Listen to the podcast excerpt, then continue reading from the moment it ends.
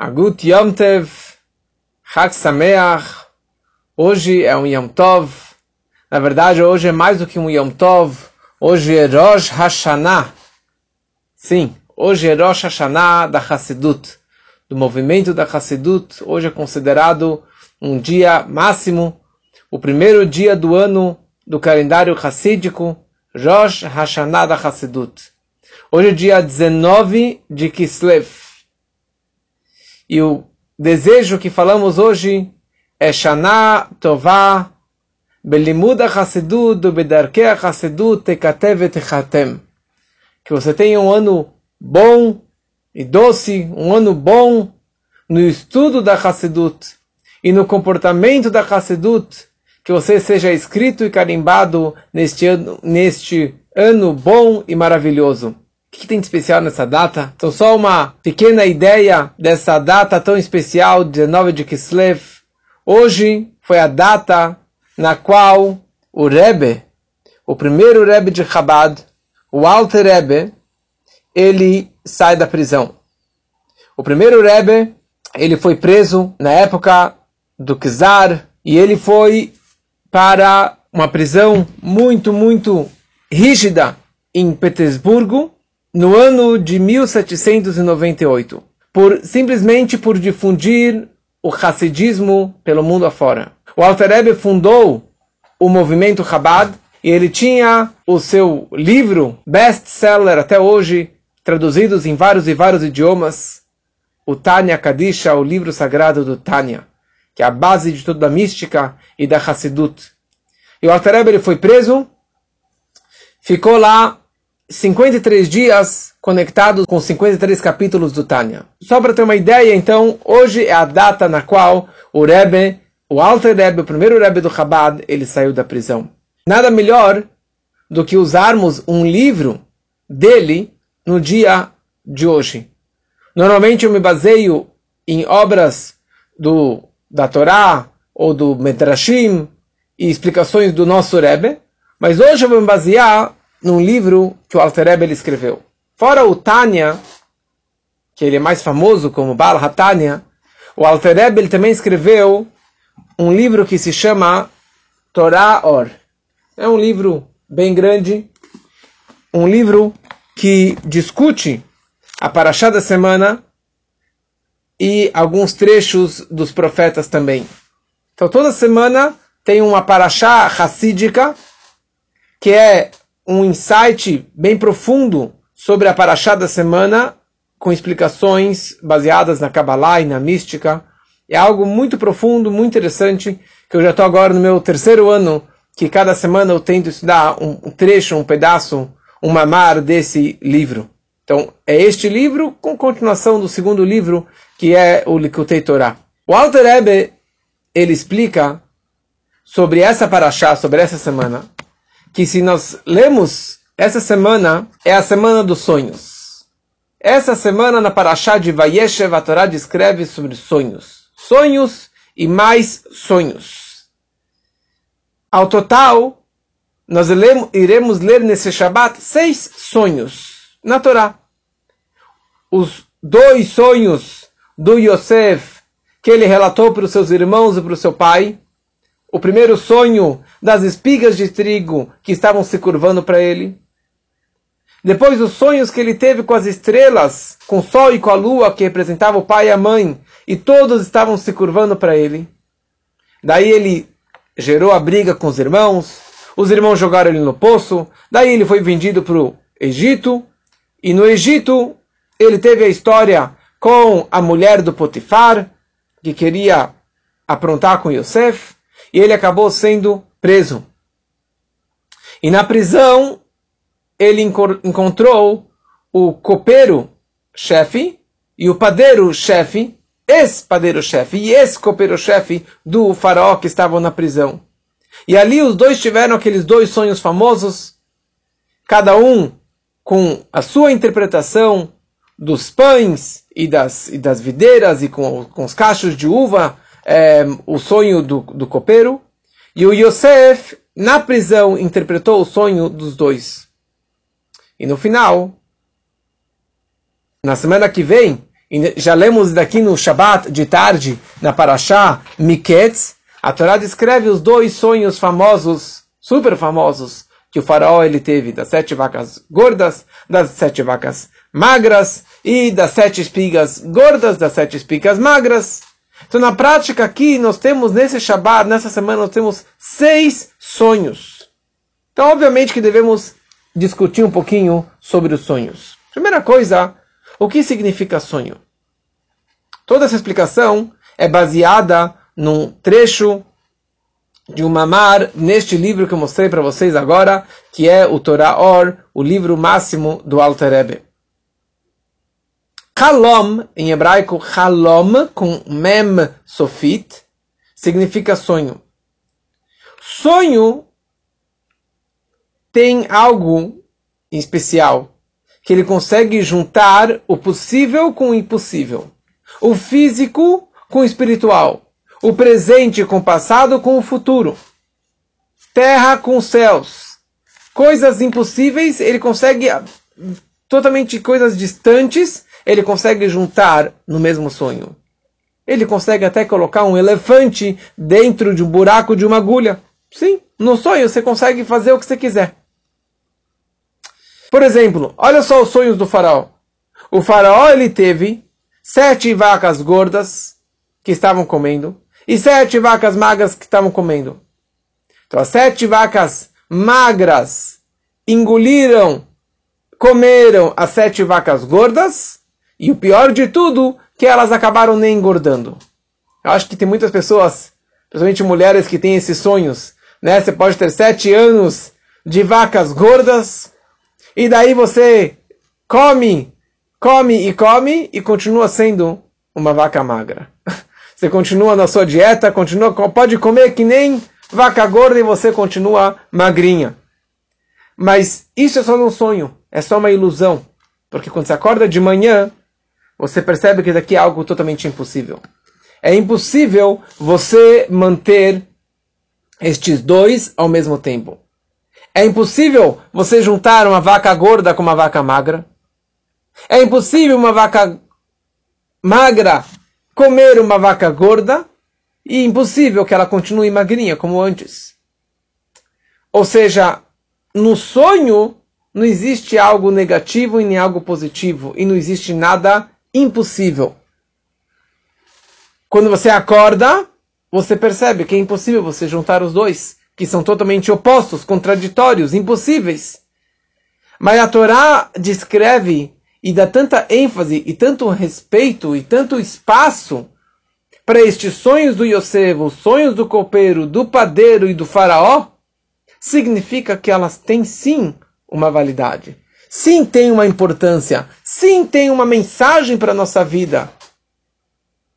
E apesar que os sonhos normalmente, como o Talmud descreve, eles nem aumentam nem diminuem, não significa nada, mas tem sim mensagens, ou principalmente uma mensagem para a nossa vida que nós podemos levar de todos esses sonhos.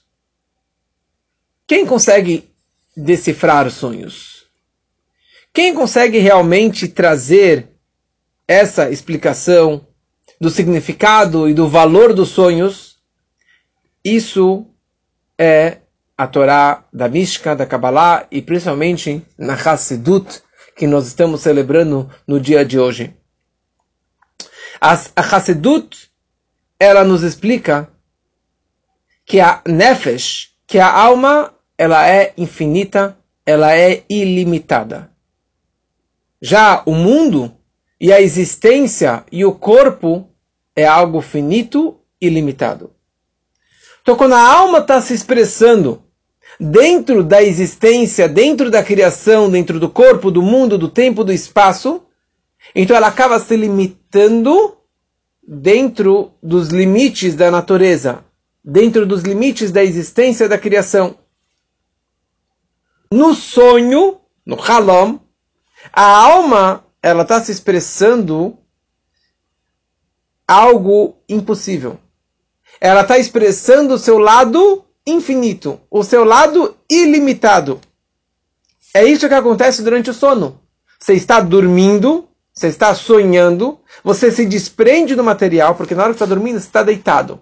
E na hora que está deitado, a sua cabeça e seu pé e sua barriga estão todos no mesmo nível. Não tem mais ou menos importante nessa hora.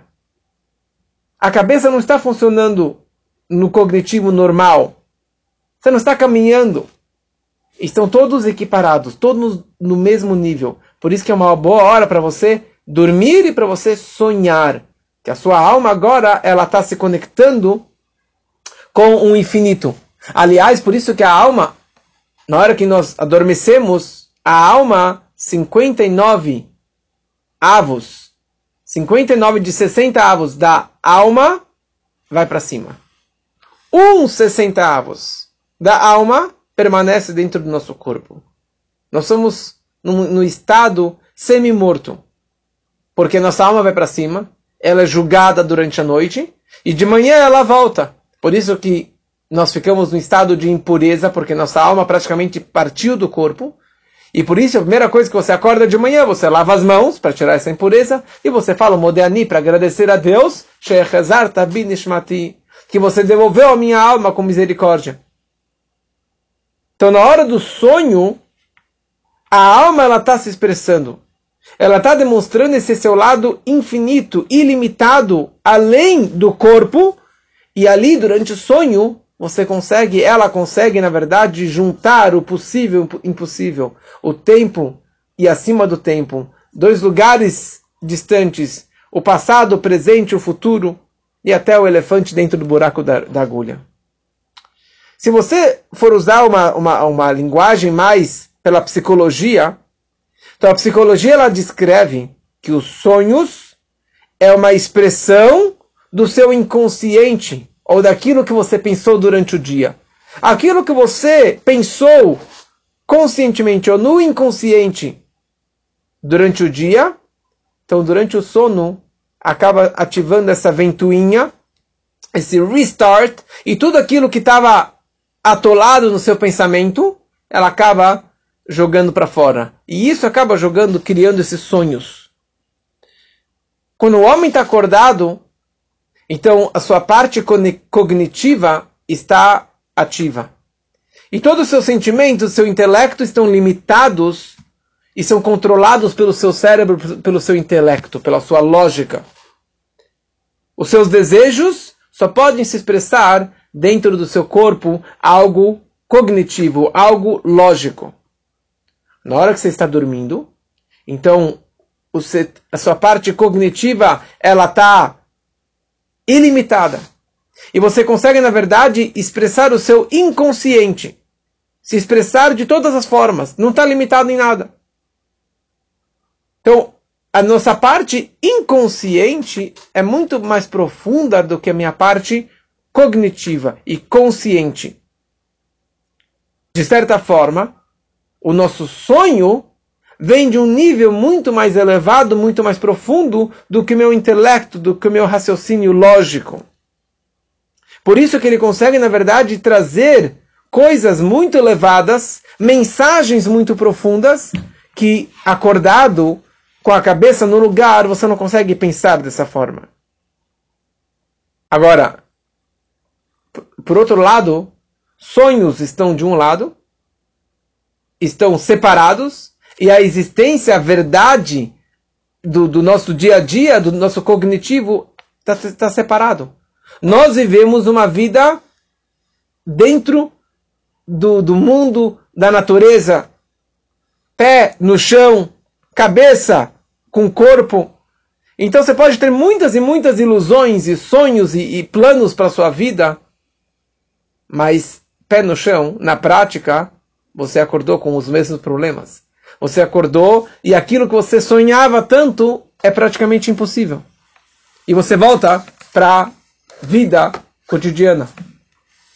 E aqui, na verdade, que chega aquele que é o Poter Halomot, o intérprete, que consegue interpretar, consegue explicar e traduzir os sonhos para uma linguagem mundana.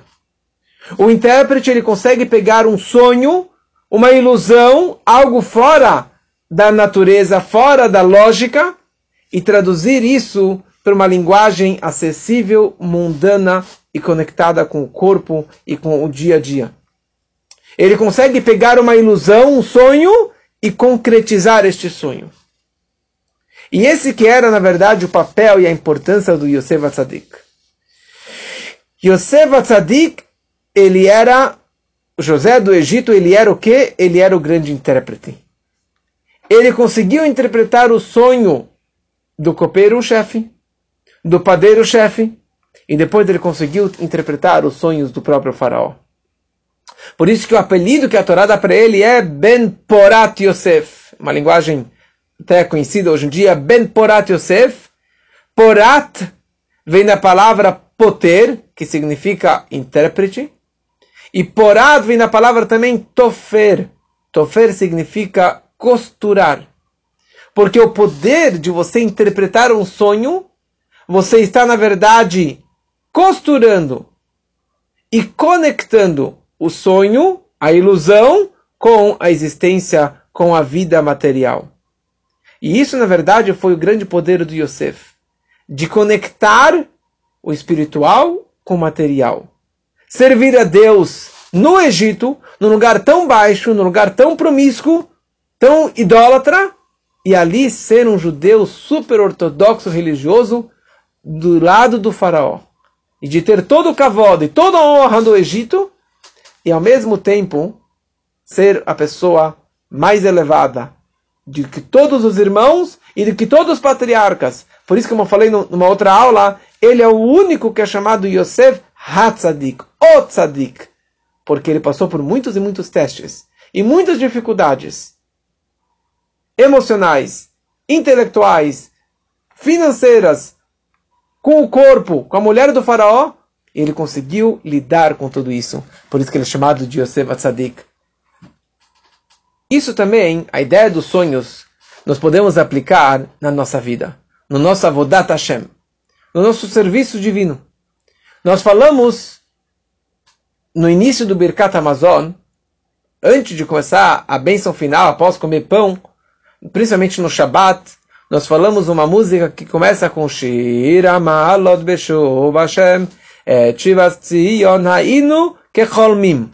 Daqui vem do Salmo do Teilim 126. Shir Hamalot, um cântico.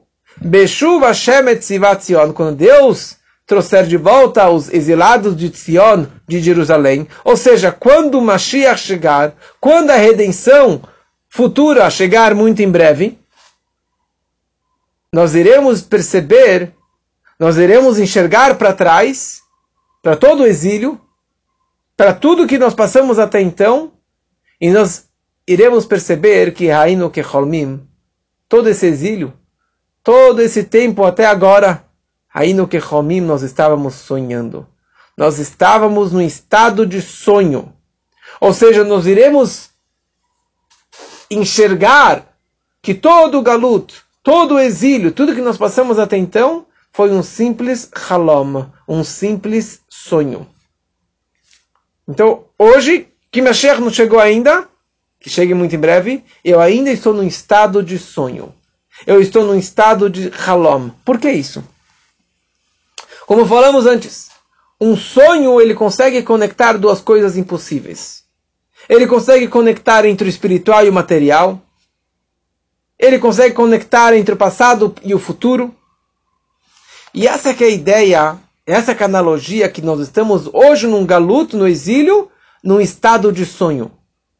Porque no estado de sonho você consegue conectar o espiritual, que representa o estudo da Torá, a a reza, boas atitudes, a espiritualidade máxima, e ao mesmo tempo o material, o físico, a parnassá, o sustento, o dinheiro, o trabalho, comer, beber, relações e assim por diante.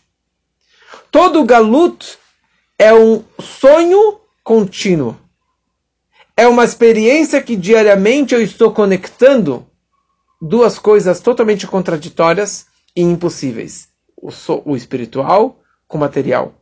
Tem um momento que eu estou em êxtase espiritual, eu estou na sinagoga, eu estou estudando Torá, estou no shiur, eu estou rezando, eu estou no Shabat, gostoso, fazendo kiddush com a família, não estou trabalhando. Estou jejuando no Yom Kippur, é o momento máximo de alegria, é o momento máximo de êxtase espiritual. E ao mesmo tempo, acabou a reza, eu já vou direto para o trabalho, começo a xingar, e começo a enganar, e começo a roubar. Ou mesmo que eu não faça nada disso, mas eu já mergulho no mundano. Eu saio da sinagoga, já estou lá com mil notícias, com desgraças, com mortes, com, com, com ataque terrorista que aconteceu em Israel hoje. Coisas terríveis e você continua, daí se acaba o dia, você volta para a sinagoga, você vai pro, participa de um shur com o Rabino Elial às 8 horas da noite, e você acaba, na verdade, tendo essa, essa elevação espiritual, e depois você volta, e volta para o seu cotidiano, e volta para as coisas, os afazeres mundanos. Então nós estamos nessa montanha russa que se chama Galut. Dessa montanha russa que na verdade eu estou subindo e descendo, subindo espiritualidade e descendo para o mundano, subindo para a espiritualidade e descendo para o mundano. E eu, eu consigo fazer isso daqui dezenas de vezes durante o dia, se não centenas. Quando criaram o computador, no início, os programas do computador era você conseguia abrir um programa por vez.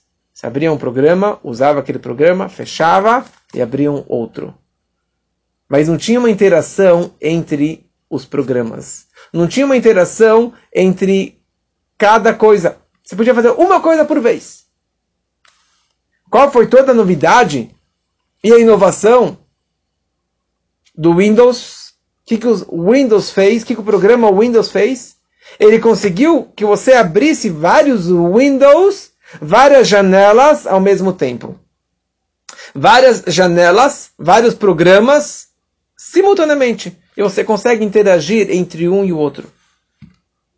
Assim também, hoje em dia, você pode estar aqui no celular, assistindo um shiur, e simultaneamente, depende se você está metido no shiur ou não, mas se você está no shiur, mergulhado no shiur, você está assistindo um shiur de Torá no, no, no celular, ou no computador, no Instagram, ou no YouTube, mas você desliga o, shiur, ou ao mesmo tempo você pode ver algo ruim. Você pode fazer algo mundano. Ou você pode pagar uma conta. Ou você pode, sei lá, tá comprando comida. Ao mesmo tempo você está numa situação usando isso para algo espiritual, simultaneamente usando isso aqui para algo mudando ou que não tem nenhum, que não tem nenhum valor espiritual, não tem nada que pode te levar para cima. Em hebraico, halon, com nun sofit, é uma janela. E halom, com mem sofit, é sonho. Então, em vez de windows, que são halonot, que são janelas, nós podemos falar que nós vivemos num mundo, numa vida de halomot, de sonhos. Então, por um lado, o sonho leva o homem para cima, consegue você fazer você imaginar e, e, e, e ter um, uma êxtase, e ter um, um sonho e um delírio de algo tão espiritual, de algo tão maravilhoso, e de se conectar com Hashem, que ele é infinito, ele é ilimitado, ele está totalmente acima da natureza, e Hashem é aquele todo-poderoso que consegue conectar a luz e a escuridão, o bem e o mal, o passado e o futuro. Hashem está totalmente acima dos limites da natureza. E para ele, o espiritual e o material vai junto. Então, no momento que você se conecta com Hashem, ele também consegue criar dentro de, da pessoa esse sentimento de união entre o espiritual e o material. De viver esse Windows dentro da tua vida. Mas precisamos ter muita é, precaução, muito cuidado. Porque o sonho, tem pessoas que vivem na Disney. Tem pessoas que se imaginam o tio Patinhas, que se imaginam o todo-poderoso, o grande, o, e, o, e o ricaço, e o cara que é o dono de todo mundo, o dono da verdade. Porque ele se imagina dessa forma. Ele vive nessa ilusão, ele vive nesse sonho, e ele acha que a realidade também é assim. E ele está muito enganado. Ele acha que ele pode praticar tudo aquilo que ele sonhou, que ele imaginou no dia a dia. Então tem pessoas que elas vivem nesse sonho, mas quando eles entram na realidade, quando eles entram no mundo, eles levam um tapa na cara. ele leva uma rasteira, ele se machuca. Ou espiritualmente tem pessoas que são super espiritualizadas, quando eles entram no mundano, quando eles vêm para a matéria, ou entram no business, ou começam a lidar com pessoas de vários é, meios, de vários é, é, backgrounds de, de educação, pessoas de outras religiões, tem pessoas que acabam se perdendo, acabam largando a sua religião, acabam largando os seus princípios, acabam largando a sua educação. E ele acaba mergulhando dentro do dinheiro, da idolatria, da sexualidade e de problemas do dia a dia, porque ele não consegue realmente juntar o espiritual com o material. Ele não consegue ser um intérprete como que Yosef ele foi. Por isso que ele tem o nome de Yosef Tzadik. Ele era um tzadik porque ele era um bom intérprete, não só de sonhos, mas na vida dele ele conseguia conectar o material com o espiritual. Então a gente precisa, às vezes, ter esse dom de ser um bom intérprete, de conectar o espiritual com o material. E a solução para isso, e as dicas e as orientações de como vivermos essa vida com dupla personalidade, essa vida de um sonho, Raino Keholmim, sim, estamos sonhando, e de você ser um bom judeu e uma boa pessoa dentro desse mundo tão corrupto e tão escuro. Isso é graças ao estudo da Hassedut e as orientações do Alter Ebe, que foi libertado da prisão no dia de hoje. Quando ele saiu da prisão, não representou somente a libertação da pessoa física dele, e nem somente da, da, do, do movimento Chabad, mas toda a Hassedut e todo o judaísmo saiu da prisão. No momento que o Rebbe, o Alter Rebbe, estava na prisão, isso representava que fisicamente e espiritualmente, que essa era a principal razão que ele foi preso, porque era uma acusação espiritual contra a difusão do racidismo e dos valores tão espirituais para dentro do mundo. No momento que ele foi libertado, isso significava que nos céus permitiram que ele continuasse esse trabalho e na terra também permitiram que ele continuasse esse trabalho. E ele tinha esse grande dom de juntar o espiritual com o material. Ele tinha esse poder de trazer valores místicos e esotéricos e mais elevados da Hassidut numa linguagem simples e acessível para toda e qualquer pessoa. E todo o movimento Chabad surgiu a partir desse dia 19 de Kislev. Porque foi a grande explosão do movimento racídico e do Chabad em particular. E a grande difusão do Tânia e de todos os ensinamentos que o Alter Rebbe, ele pregou durante toda a sua vida. Então a Hassidut, na verdade, a Hassidut, ela consegue conectar o espiritual e o material. Porque na Torá nós temos duas facetas. A parte mística da Torá, que é a Kabbalah, e a parte revelada, e a parte é, do dia a dia, que é a lei, o Talmud, as coisas práticas do nosso dia a dia. Então a halakha, a lei, está dentro do mundano, dos limites da natureza. Você precisa guardar o Shabat desta forma. Neste horário você tem que acender a vela. E vai até este horário. Você não pode misturar uma gota de carne com leite. E todas as leis das 613 mitzvot da Torá são a separação entre a carne e o leite, entre o puro e o impuro, o kasher, o não kasher, o culpado e o que não é culpado, e assim por diante. Então, são leis práticas com seus limites.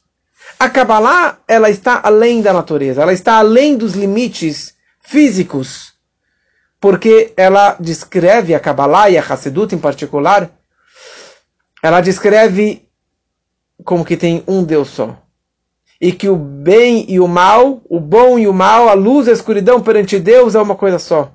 Hashem Echad, o significado das mitzvot, o significado místico e para a nossa vida, para o nosso dia a dia, por que isso pode, por que aquilo não pode, como que eu devo me comportar, por que eu devo me comportar dessa forma e de outra forma.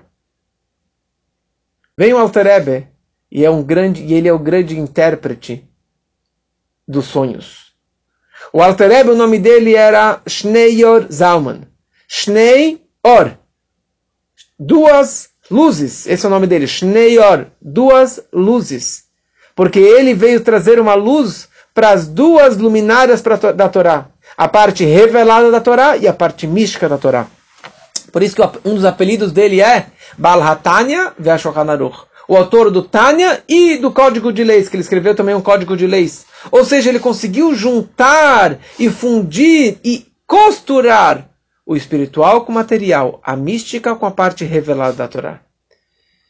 Então, Alter Eber nos explica que, por um lado, você precisa servir a Deus seguindo meticulosamente todos os detalhes das leis judaicas, e ao mesmo tempo você precisa seguir as orientações da Hassedut, dos Rebes, e viver como, como um Hassid, se vestir como um Hassid, e estudar muita e muita Hassedut, que atinge as maiores alturas espirituais. Ele é o grande intérprete, que ele conseguiu juntar e costurar o mais elevado com o mais físico e material. E por isso que hoje é chamado Rosh Hashanah. A Rosh Hashanah da Hassidut, uma data tão especial. E muito em breve, chegando o Mashiach, nós iremos acordar deste grande sonho. Iremos acordar dessa grande ilusão. Iremos perceber que, na verdade, é possível sim você conectar e costurar o espiritual e o material. E você acreditar em Deus estando dentro desse mundo. Viver de acordo com as orientações da Torá e ser uma pessoa saudável, uma pessoa feliz, uma pessoa de dinheiro, uma pessoa de sucesso e viver os dois simultaneamente sem nenhuma contradição. Por isso que nesse dia nós desejamos Leshana Tová, Bedarkei HaSedut, Ubelimud HaSedut, Tekatemu Vetechatemu. Um ano bom e doce no estudo da Hassidut e nos comportamentos da Hassidut, que sejamos escritos e carimbados nesse grande dia. Essa paraxá, a Torá, a Torá também nos conta a história do Yosef.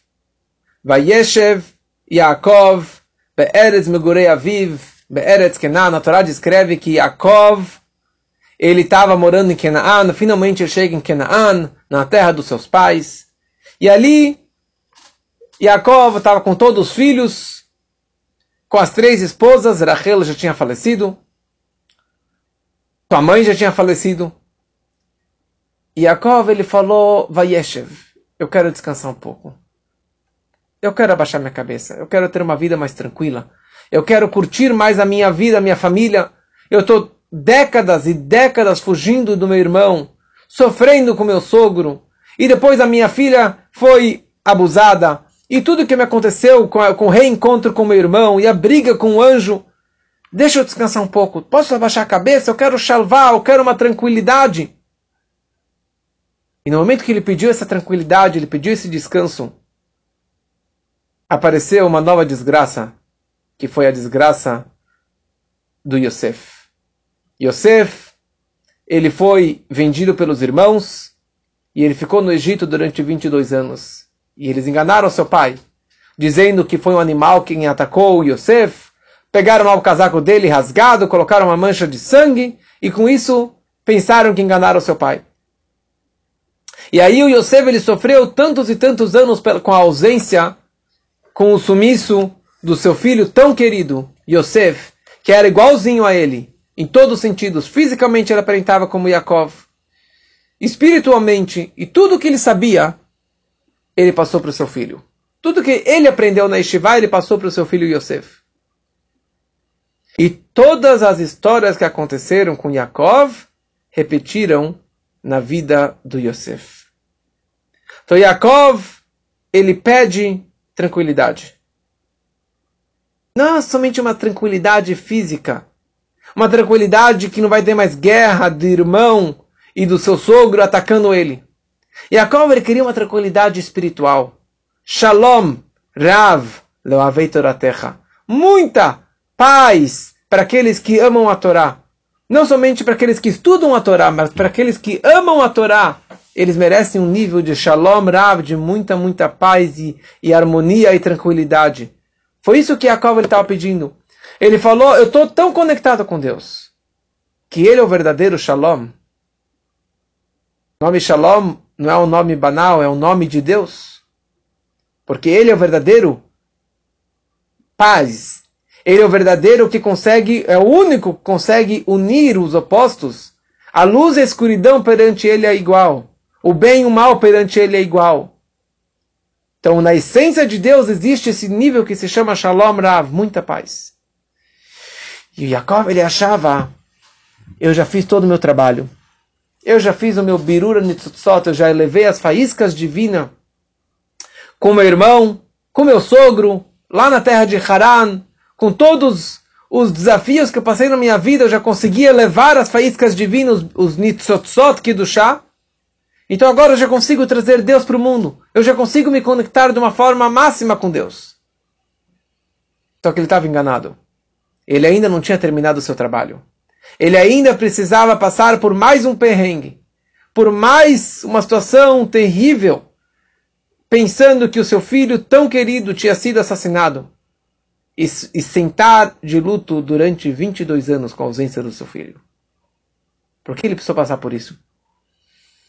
Falam nossos sábios, os tzadikim, os justos, eles vão ter uma harmonia e tranquilidade e shalom no Olam Abba, no mundo vindouro, no paraíso.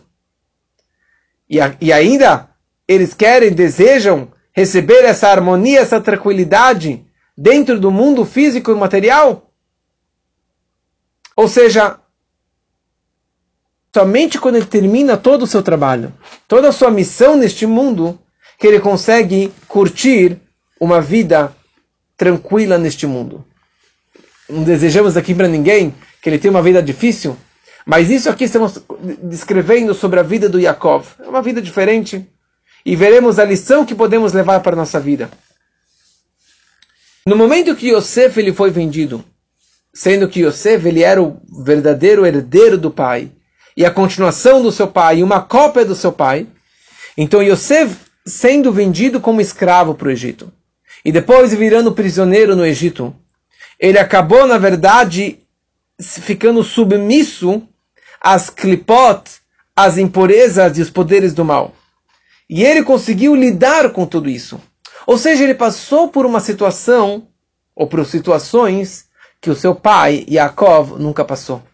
Yaakov, apesar da briga com o irmão, e da dificuldade com seu sogro, em nenhum momento ele abaixou a cabeça.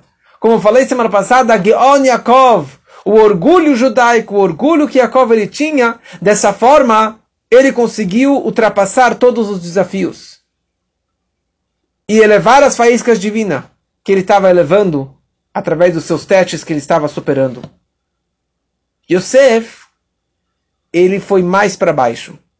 Ele mergulhou mais no mundano sendo intérprete de sonhos, ele conseguiu mergulhar mais e mais dentro do mundano.